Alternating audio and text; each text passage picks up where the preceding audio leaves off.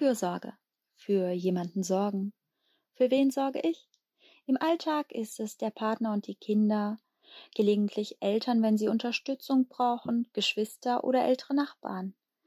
Wir erleben in der derzeitigen Situation die Fürsorge bewusster, sei es durch Bilder aus Krankenhäusern, wo Ärzte und Pfleger bis an ihre Leistungsgrenze für Kranke da sind, aber auch im Supermarkt, wo die Mitarbeiter dafür sorgen, dass wir mit dem Nötigsten versorgt sind.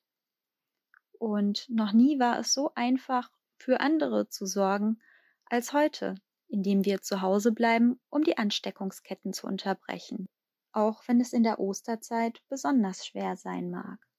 Doch Ostern bedeutet auch Fasten. Und es sind nicht nur diese einfachen Dinge wie Schokolade, Alkohol oder Autofahrten, auf die wir verzichten.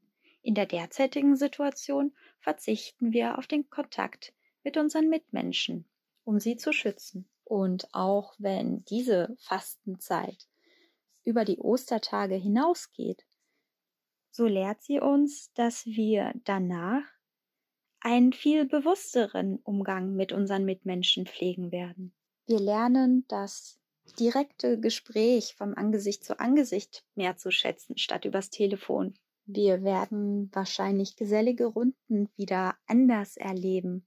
Und der ein oder andere wird auch sicherlich alte Freundschaften wieder neu aufleben lassen. Das Miteinander wird dann wieder neu erlebt. Ich nominiere Pastor Pascal Obermeier mit dem Thema Verrückt.